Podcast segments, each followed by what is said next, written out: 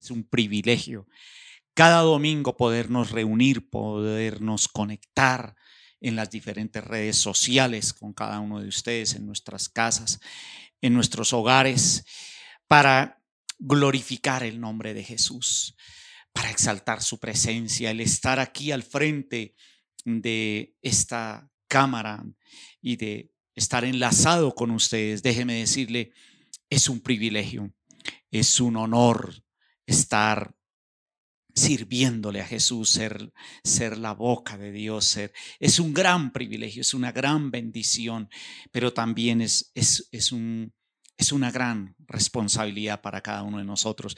Pero todo esto no lo podemos hacer si cada uno de nosotros, cada uno de ustedes allí que nos siguen, que se conectan, que ven las prédicas, las escuchan, que ustedes también sean parte de esta, esta iglesia. Esta iglesia eh, se caracteriza porque es una iglesia abierta a todo aquel que quiera escuchar el mensaje de Dios. Por favor, es una iglesia que no, no estamos intentando tener eh, eh, como amarrarlos, como tenerlos ahí en sí. No, es una iglesia es que está mejor dicho, abierta para todo aquel que quiera escuchar. Y es que eso es la palabra, ese es el mensaje del Evangelio, extenderlo.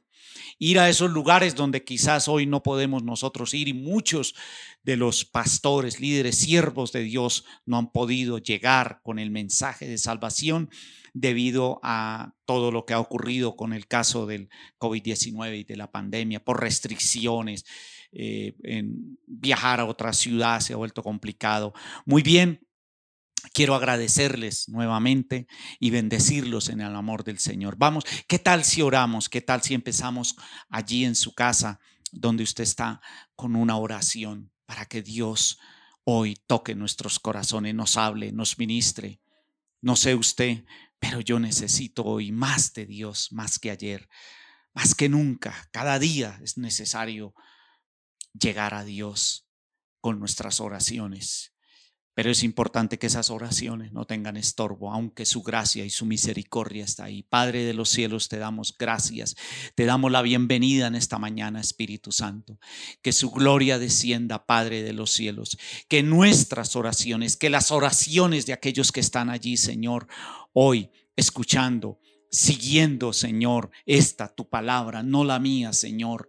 Sean oídas, sean escuchadas, sus corazones gimen, Señor, gimen allí donde ellos están, están gimiendo por un milagro, están clamando por una respuesta, Señor. Hágase tu voluntad. Venga tu reino en esta mañana. Venga tu reino sobre las naciones de la tierra. Exáltate, Rey de reyes y Señor de señores. Para ti sea la honra, para ti sea la gloria, Jesús. Glorifícate en aquel hogar. Glorifícate en nuestras casas, en nuestros hijos. Glorifícate, Señor. Exaltado sea tu nombre poder del Espíritu Santo tome el control. Toma el control, Espíritu Santo, de nuestra nación, de nuestras naciones y del mundo entero, Señor. Hoy te lo rogamos y te imploramos y nos humillamos y reconocemos tu grandeza tu poder y tu señorío, Señor, sobre toda la creación. Bienvenido Espíritu Santo a cada vida, a cada hogar, a cada casa. Entra Espíritu Santo, entra a esos lugares donde quizás no hemos podido llegar o alcanzar y que la misericordia toque aquellas vidas, sane, restaure, levante al caído, levántalo Señor, por amor a tu nombre y por amor a ti mismo Señor. Gracias Jesús, en el nombre del Padre, del Hijo y del Espíritu Santo. Amén, amén. Muy bien, vamos rápidamente a Mateo capítulo 21 del verso 12. Muy bien, Él tiene el control. Ese es el título, esa es la charla. Él tiene el control. ¿Quién tiene el control de todo? Es Él. ¿Y quién es Él? El gran yo soy. Yo soy. Cuando el pueblo de Israel fue sacado de Egipto, por muchos años, por más de 400 años, dice la escritura, que fueron sometidos a servidumbre, a esclavitud, pero por causa, dice, de, del gemido, su clamor llegó a oídos de Dios. Escúchelo bien, cuando clamamos, cuando gemimos, Dios ve nuestra condición y Él viene inmediatamente a tomar posesión y a tomar el control de todo lo que está sucediendo. Pero no va a venir si nosotros no entregamos el control. Entrega el control. Hoy Jesús te dice, y nuestro Padre que está en los cielos, y dice su palabra, y busquemos en lo secreto y y allí en lo secreto Él nos recompensará en público. Pero en lo secreto Él muchas veces y toda la vida nos ha estado diciendo, dame el control. ¿Qué tal si hoy usted le da el control? El control. Porque Él controla todo, toda la creación, todo lo creado en los cielos como en la tierra. Cuando el hombre pecó, quiso tomar el control de su propia vida. Fue expulsado del paraíso. Pero esto, esto trajo consecuencias a la humanidad, trajo consecuencias para todos ellos de las generaciones pasadas hasta el día de hoy ha traído consecuencias. Y aún así la humanidad, muchos todavía creen tener el control, creen tener el dominio sobre la situación, sobre las circunstancias. Y hoy en día vemos que aún la misma naturaleza nos enseña que definitivamente si no clamamos a Él, definitivamente no vamos a poder hacer nada. Muchos toman medidas con todo aquello de los huracanes, de estas lluvias que hoy están azotando nuestra nación, eh, huracanes, tornados, temblores, terremotos, tsunamis, pandemias. Y, el hombre por sí mismo trata de controlar, de dominar, porque es la rebeldía de él.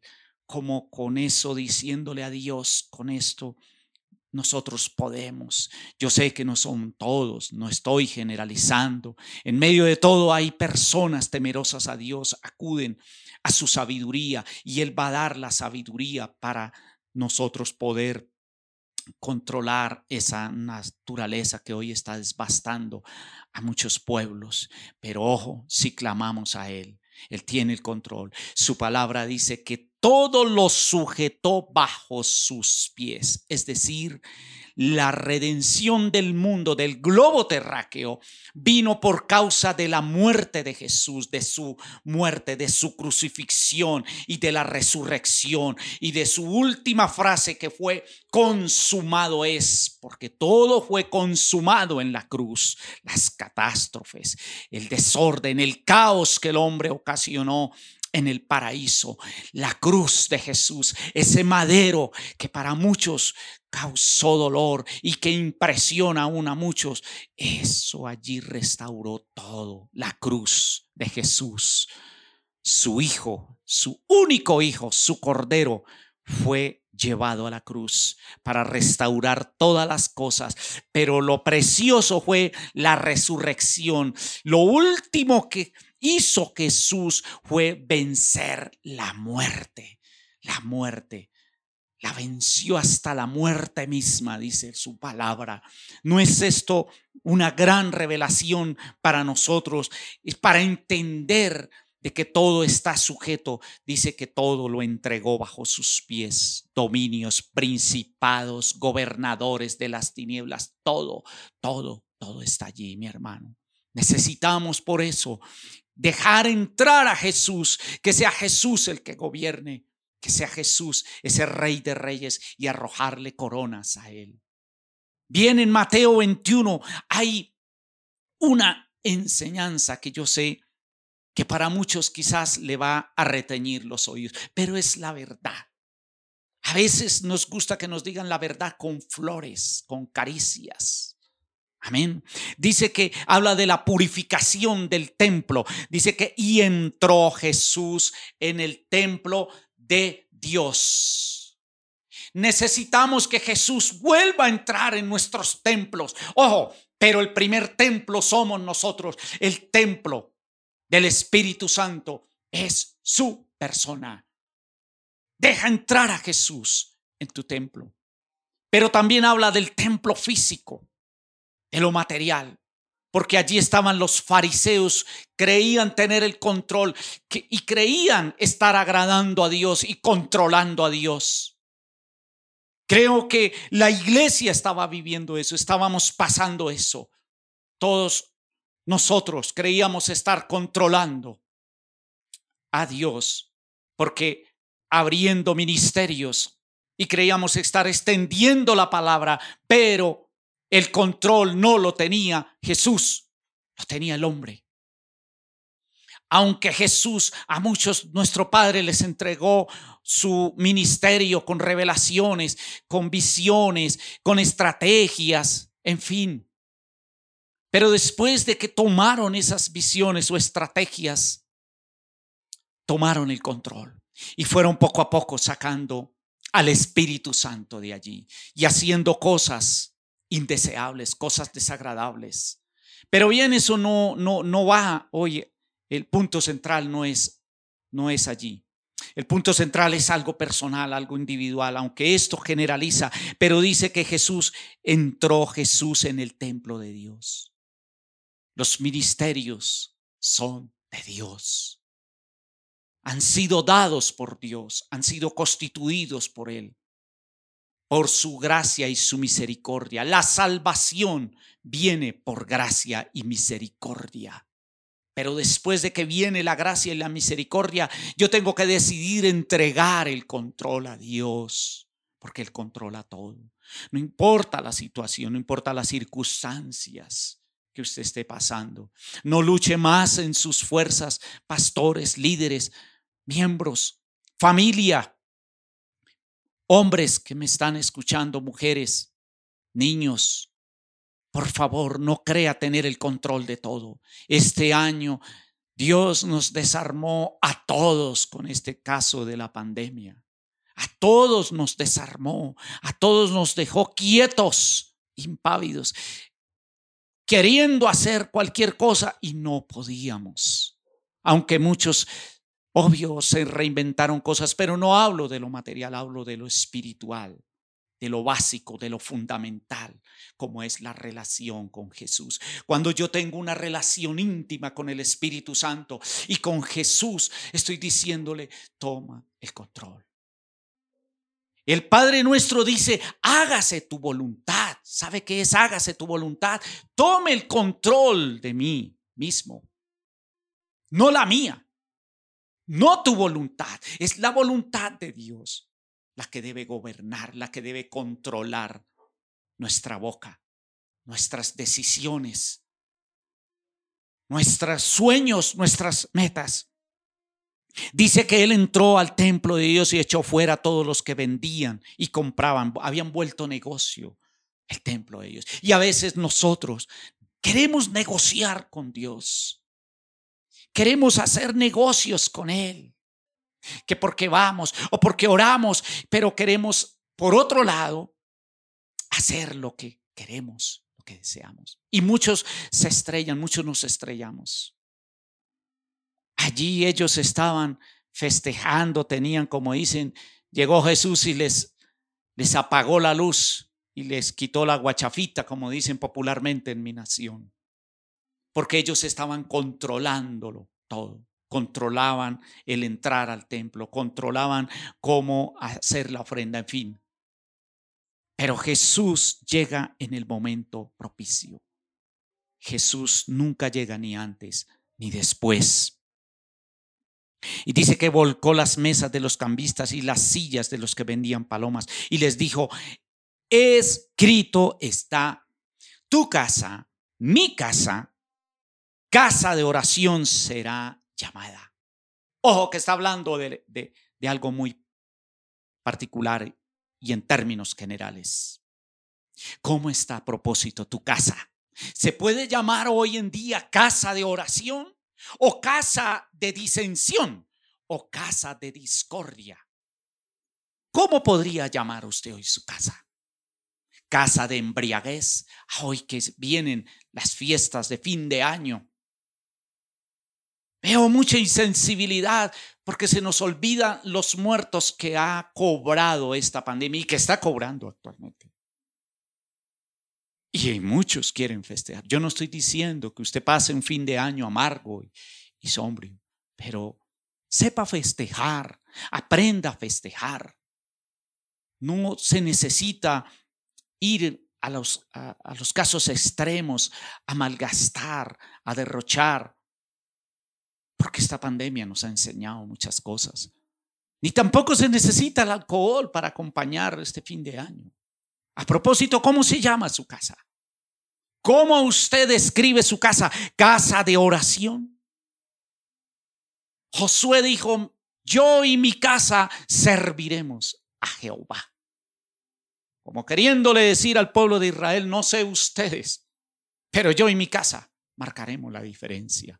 No importa, lo dije anteriormente en una de nuestras prédicas, nuestras charlas. Jesús, a nuestro Padre le basta con que alguien, uno o dos, se pongan de acuerdo en su casa para que venga protección, para que Dios respalde, para que Dios proteja y de la misma manera se agrade. Acuérdese que aún el mismo Hulk pretendía convencer a Dios con holocaustos y ofrendas, hombre temeroso de Dios, dice la palabra, pero creyó que con eso controlaba a Dios. Y iba y sacrificaba y decía, quizás mis hijos han pecado. Y eso está correcto, no está mal. Pero creo que J había caído en un letargo espiritual. Había quedado como en ese valle. Y ya lo hacía, más por cumplir. Nuestra relación íntima con el Señor y con el poder de su gracia y el Espíritu Santo no debe ser por cumplir diariamente o porque hoy me vaya bien o porque quizás no me pase nada. No, nada tiene que ver eso. Es una relación íntima, de amistad, de acercamiento, de que examine y de que podamos crecer en el en el conocimiento de la palabra, en su, revelación. Y allí poder entender el verdadero plan de Dios. ¿Cómo va usted a entender sus planes y su propósito? Muchos oyen la palabra y dicen, sí, los pensamientos de Dios son más altos que los nuestros, porque mis pensamientos no son vuestros pensamientos. Y se quedan, pero hasta ahí. Pero para yo conocer los planes y los pensamientos de Dios, pues yo tengo que simplemente entregar el control. No hay otra forma de conocer el plan divino de Dios para cada uno de nosotros. Aún en ese lecho de dolor, de enfermedad, no sé cuál sea la situación, eh, que quizás ha habido un dictamen nefasto y ha traído incertidumbre. Tome esa, ese dictamen, esa hoja que le dio el médico, no sé. Y en un acto de fe, levántelo, dígale, Señor, toma el control. Toma tú el control de esta enfermedad, de este dolor, de esto que me agobia. Si son tus hijos, llévelos al altar. En fe, dígale, Señor, toma el control de mis hijos. No contienda, la lucha no es contra carne y sangre. No contienda con ellos. No forme en su casa discordias. No cause más división. Toma el control. Clámale a Él. Dile, Jesús, toma el control. Todo tú lo sujetaste bajo sus pies. Y, quite ya el acomodismo, el, conformismo, el estar ahí pasivamente. Y Jesús viene y tiene que sacudir su propia casa. Dice que Jesús entró y Jesús entró. Y creo que Jesús hoy está entrando nuevamente a nuestras congregaciones, a cada ministerio, pero está volcando muchas cosas, está revolcando nuestras vidas, nuestros corazones, está desbarató todos nuestros planes, nuestros sueños. Nadie puede decir que su plan no ha sido desbaratado, aunque Dios lo, debe tener ahí reservado, hasta que usted y yo entreguemos y demos. ¿Ok? Y dice que Él volcó todo, porque su, su casa será llamada casa de oración, más usted la, habéis hecho cueva de ladrones. Asimismo nosotros permitimos abrirle puertas al enemigo en, de la misma manera cuando estamos teniendo relación con el Señor. Por un lado oramos, por otro lado abrimos puertas que no nos corresponden. Por eso es necesario ceder el control. Hay otra forma de hacerlo. Pero lo importante, mire, observe lo que dice la palabra en el verso 14. Está la respuesta cuando yo permito y dejo que Jesús tome el control. Dice, y vinieron a él en el templo ciegos, cojos. Y ahí dice, y los sanó. Y vinieron a él. ¿Vinieron a quién? A Jesús.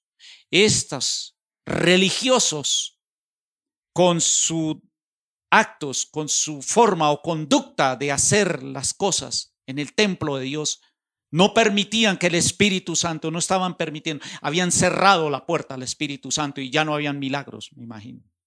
Porque si la palabra me está diciendo y vinieron a él en el templo ciegos y cojos y los sanó. Cuando quitamos cuando ahorita Jesús está revolcando, está quitando, está desbaratando, va a venir después de ese gran avivamiento y un despertar y un mover, hermano. Yo estoy más que seguro, estoy convencido, pero cuando obedezco, cuando cedo, cuando entrego, cuando le digo Jesús, hágase tu voluntad, toma tú el control de mis pensamientos, toma tú el control de mis decisiones, Jesús, que no sea mis planes, nosotros estábamos a punto ya de lanzar el ministerio a abrir en estos días, por abrir la obra físicamente. Y veníamos orando y clamándole al Señor. Y claro, y uno ve la necesidad y ve, obvio, uno dice, no, pues yo no le veo nada malo. Y en el transcurrir de esa semana vino Jesús, su presencia tan real, porque son decisiones delicadas, son decisiones muy delicadas. Y entonces el Señor viene a ministrar a mi corazón y yo no me aguanté y le dije, Señor, ¿qué hacemos? ¿Qué hacemos? ¿Nos lanzamos o qué, Señor? Porque no deja de haber esa lucha y ese temor. Me dijo, no, estése quietos. Estar quietos. Estén quietos. ¿A cuántos el Señor les ha dicho que se estén quietos? Pero aún así todavía están inquietos y quieren hacer sus propios planes. Y le dije, bueno, Señor, y con lo que se está haciendo a través de las redes, dijo, continúa haciéndolo, porque eso fue lo que yo les dije al principio. Por ahora estés inquietos. Ve cómo es importante ir a la presencia de Jesús. Y todo lo que ha sobrevenido quizás es porque muchos de ustedes y muchos de nosotros no le hemos cedido el control al Espíritu Santo.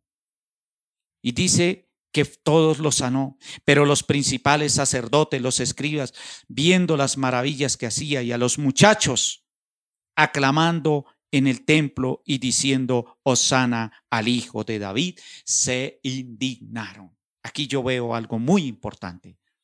Nuestros jóvenes, nuestras generaciones, es lo, es lo fundamental en este tiempo, porque habla de los muchachos, aclamando. O sea, cuando Jesús entra, cuando permitimos, cedemos el control, van a venir esas nuevas generaciones a los pies de Jesús. Y necesitamos que la juventud hoy en día crea en el Evangelio, crea en la palabra. Pero muchos líderes y muchos de nosotros, aún no siendo líderes, cerramos las puertas porque ven cosas incorrectas, porque ven hombres lapidando la cruz. Ven, vemos muchos cometiendo. No estoy hablando de que, ay, es perfecto, pero hay que procurar, hay que en lo más mínimo evitar dar esos malos testimonios y más bien ayudar a entrar. Hay muchos que están cerrándole la entrada a jóvenes por las cosas que ven. Hoy en día, este remanente que Jesús va a recoger es una tarea bien ardua, porque el remanente está dolido, porque el remanente está herido. Y nos toca a nosotros como líderes y como iglesia unirnos y que vean cambios y que vean transformación y que vean que Jesús es el que controla. Ojo, no manipulemos la palabra. No más manipulación en, en su casa. Aún usted, mujer, si sus hijos no conocen, si su esposo, no sé, allí en el interior de su casa, no manipule la palabra para que su hijo se, se convierta o para convencerlo. No la manipule. Usted no necesita manipular la palabra. Usted necesita es tener una relación íntima con el Señor, una relación íntima con el Espíritu Santo y Él se encargará de reerguir, de traer, de convencer. Amén. Vamos al libro de Hechos de los Apóstoles para culminar. En Hechos, en el capítulo 9, habla de un hombre, de Saulo. Ustedes conocen la historia de Saulo, perseguidor de la iglesia, adorador de Dios, azotado, azotando la iglesia. Y dice que un día iba por el camino y que cuando llegó cerca de Damasco, estoy leyendo el verso 3, repentinamente le rodeó un resplandor de luz del cielo. Esto para Pablo era algo nuevo, porque él tenía todo el conocimiento de Dios, pero no tenía la revelación del poder de Dios, que es muy diferente. Cuando tenemos la revelación del poder de Dios, escúcheme bien, más que una manifestación y más que, que un acercamiento y más que un encuentro, es que viene a tomar el control. Y viene esa luz y le rodea del cielo a Saulo. Y Saulo dice en el verso 4, y cayendo en tierra. Solamente allí se puede oír la voz de Dios cuando nos humillamos. Escúcheme, dice que oyó una voz que le decía, una voz viene. Pero tuvo que Dios botar en tierra a Saulo para que aprendiera a oír la voz de Dios y no la voz de él. Porque Saulo tenía el control de los fariseos, de la iglesia en ese entonces, de los fariseos, del Sanedrín. Iba, pedía cartas, mejor dicho, era un duso, tenía muchas conexiones y relaciones religiosas. Entonces a él se le daba el poder, por así decirlo, para desbastar y desolar la iglesia. Vea usted esto tan importante. Dios tiene que derribarlo, derribar su orgullo. Venía en caballo montado y patrocinado y muchos hoy andan así en su caballo, en su ego, en su orgullo y patrocinados a veces por las finanzas que poseen o por el poder que tienen. Y si esta pandemia y si esto que está pasando, que es como derribarnos de ese caballo, no nos lleva a humillarnos, entonces, ¿qué más podemos esperar? Y dice que él cayó en tierra y oyó una voz que le decía, Saulo, Saulo, ¿por qué me persigues? O sea, ¿por qué usted está haciendo lo que usted quiere, lo que, perdóneme la expresión y la palabra, ¿por qué hace lo que se le da la gana? Mire las consecuencias, ¿por qué usted sigue insistiendo por sí mismo haciéndolo todo como quiere, como desea? Porque ese es usted, ese es su ego. Y pasa por encima sus hijos, su casa, y derriba, hiere, maltrata. Llegó la hora de que entregue el control, de que entreguemos, de que cedamos. Pero impresionante porque en el verso 5 dice, ¿quién eres, Señor? ¿Quién es Jesús para usted? ¿Quién es? Hasta ahora para Saulo era algo nuevo. El conocer el poder de Dios, es algo muy crucial y que tiene que marcar nuestras vidas. Debemos ceder el control. ¿Quién eres, Señor? Allí empieza Saulo a caer y a escuchar. Veo un Saulo totalmente rendido a los pies de Jesús. ¿Cuántos Saulos, cuántos hombres hoy van a rendir su vida y decir, ¿quién es Jesús? ¿Quién es, e, quién es ese Jesús que tanto oigo en las redes?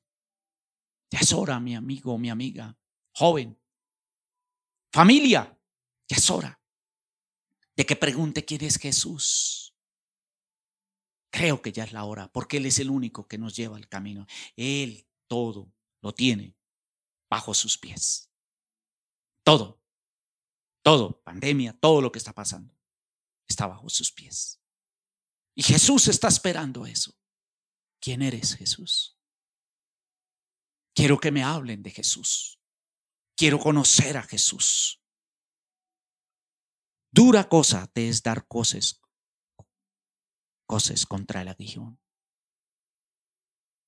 Qué fácil, está diciéndole Señor, es pegar cuando se desconoce la verdad. Cuando se desconoce la palabra. Es fácil. Pero ya viene un Saulo, está recibiendo su corazón está siendo mudado, su espíritu, todo. Y dice, y temblando y temeroso, dijo, aquí él ya entregó el control. Y el Señor, perdón, él temblando y temeroso dijo, Señor, ¿qué quieres que yo haga? ¿Qué quieres que yo haga?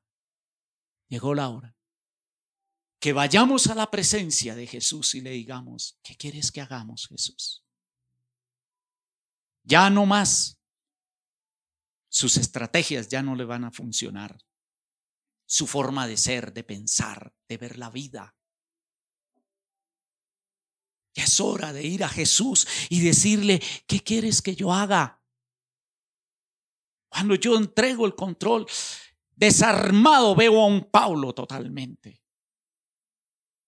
intelecto, estudioso, lleno de poder y autoridad dada por los sanedrines.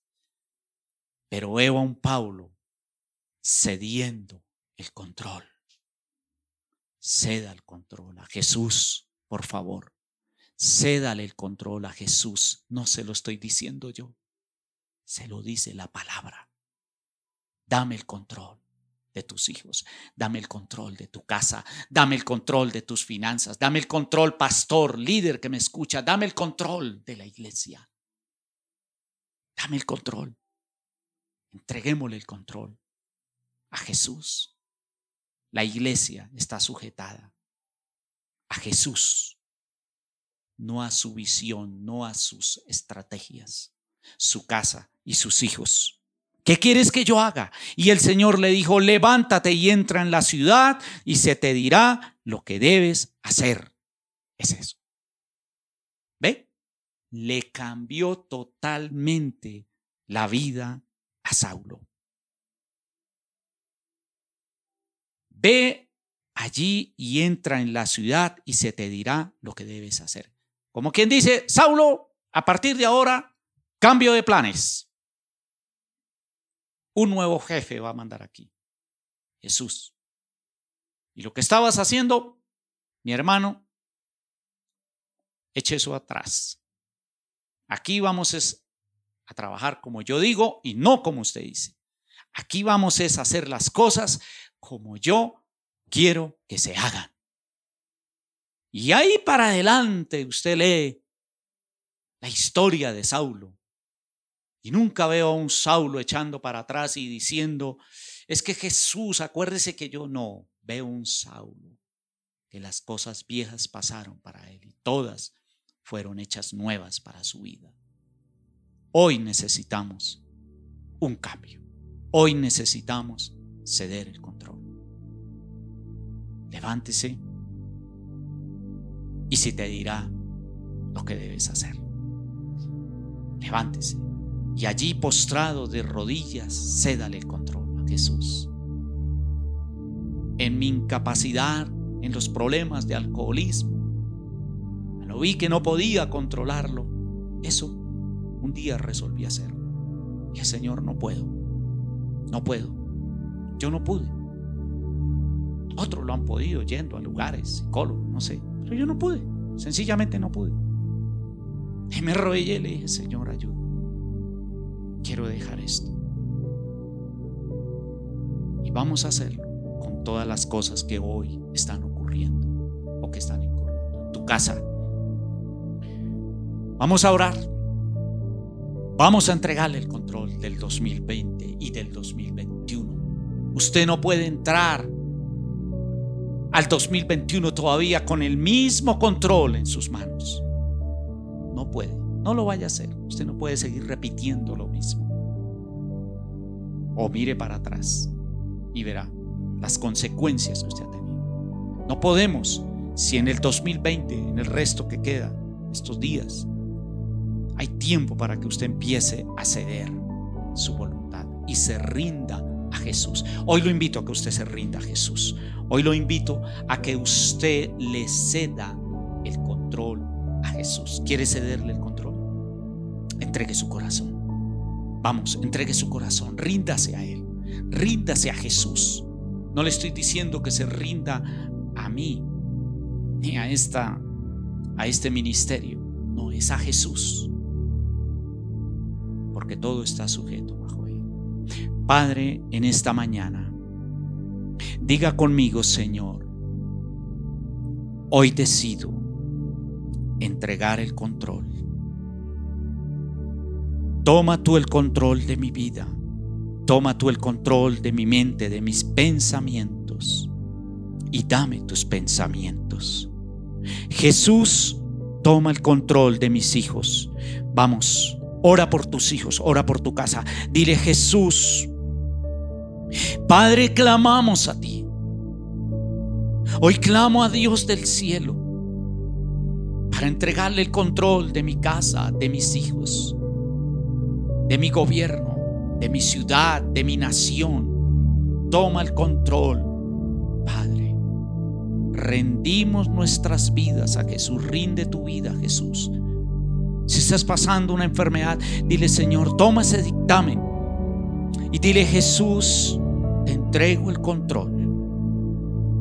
Todo lo que está controlando mi cuerpo, yo lo desecho en la cruz. Todo fue consumado allí. Todo, Jesús. Rindo mi vida a tus pies, Jesús. Rindo mi casa. Que mi casa, mi vida se convierta en casa de oración, de intimidad. Y escribe Jesús mi nombre en el libro de la vida. Diga conmigo, hoy yo acepto a Jesús para entregarle el control. Te entrego el control. Si son las drogas, dile Señor, te entrego las drogas, el alcoholismo te entrego la pornografía, te entrego, Señor, la inmoralidad sexual, te entrego el adulterio, la fornicación, todo aquello, Señor, que ha controlado por años y por generaciones mi vida. Si es el ocultismo, si es la hechicería, si es la idolatría, hoy vamos a entregarle el control a Jesús. Hoy arrojamos todo a tus pies. Hoy arrojamos nuestras vidas a tus pies. Hoy nos postramos a Jesús. Hoy yo me postro a Jesús. Rindo mi corazón a Jesús. Rindo mi vida a Jesús. Rindo la vida de, mi, de mis hijos a Jesús. Rindo la vida de mi familia a los pies de Jesús. Tú tienes el control de ellos. Porque el ángel de Jehová acampa alrededor de los que le temen y les defiende. Amén y amén. Mi amada iglesia, Dios los bendiga. Por favor, entregue el control, entreguémoslo. Si todos hiciéramos la tarea a partir de ahora, no solamente cambiaría el entorno de nuestra casa, de nuestras vidas, sino de nuestra familia. Y así trascenderíamos a ver una nación diferente, un país diferente. Se puede, muchachos. Se puede, familia. Se puede. Sí, se puede. Déjeme decirle, se puede. Con errores, con dificultades, con tropiezos. Pero el poder del Espíritu Santo cada mañana, cada día nos levanta. Cada domingo tenemos una cita aquí con Dios. Pero usted tiene una cita diaria, constantemente, en un altar que se llama su vida. Amén. Dios te bendiga y el Espíritu Santo va a reposar allí en el lugar secreto. Nos vemos. Bendiciones a todos mis hermanos. En el amor de Jesús les amamos.